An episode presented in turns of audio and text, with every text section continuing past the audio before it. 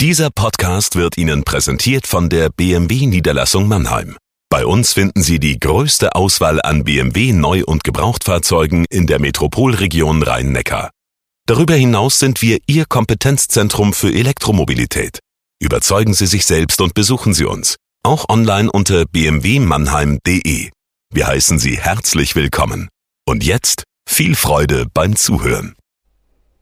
Jagoda Marinic hier mit dem Corona-Tagebuch für den Mannheimer Morgen.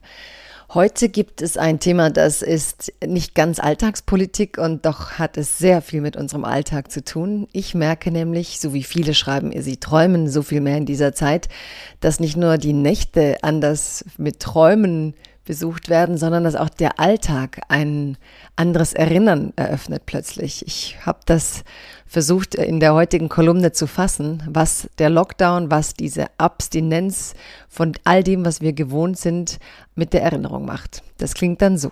Liebes Corona-Tagebuch, liebe Leserinnen und Leser, liebe Zuhörerinnen und Zuhörer. Gestern Nacht setzte ich auf Twitter den folgenden Satz. Ich esse Apfel mit dunkler Schokolade und denke nostalgisch an den Weihnachtsmarkt, den ich meistens hasse. Ich weiß nicht, welches Stadium das ist.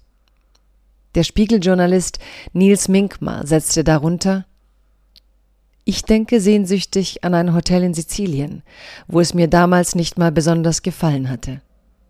So ging das weiter. Ich frage mich, was dieser Lockdown mit der Erinnerung macht, mit der Sehnsucht. Es ist, als würde die Stille, die jetzt entsteht, der Vergangenheit neue Räume eröffnen. Ich merke plötzlich, wie ich Momente vermisse, von denen ich nicht einmal ahnte, dass ich sie erinnere. So wie das Hotel in Sizilien vermisst werden kann, in dem es einem nicht einmal gefiel, weil es, im Vergleich zu jetzt, ein einfacher Moment war, der sicher nicht in der Geschichtsschreibung zu finden sein wird. Der Geschmack von Zartbitter, Schokolade und Apfel war für mich plötzlich Weihnachtsmarkt.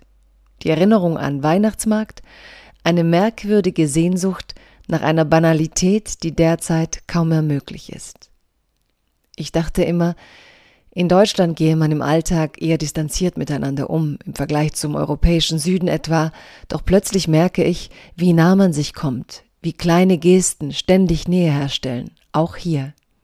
Wie nah beieinander man sich beim Smalltalk steht, selbst mit Menschen, die man nicht sonderlich mag.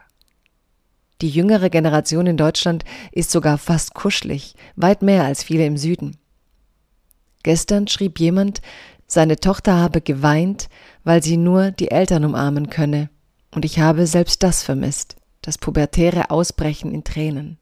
Man wird so stoisch mit den Jahren, man erträgt so gut, dass Leben schrumpfen kann. So wie die Stille jetzt die Vergangenheit anders ausleuchtet, so sehr sehne ich mich danach, dass diese Zeit jetzt Vergangenheit wird und man sie von morgen aus anders betrachten kann, versöhnlicher, vergangen nicht so bedrohlich.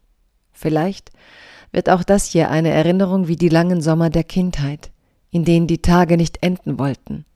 Nur das Spielen, die Freiheit, die gäbe es in dieser Erinnerung nicht. Doch, wer weiß, vielleicht würde man das hinzudichten. Diese Freiheit bleibt. Bleiben Sie gesund.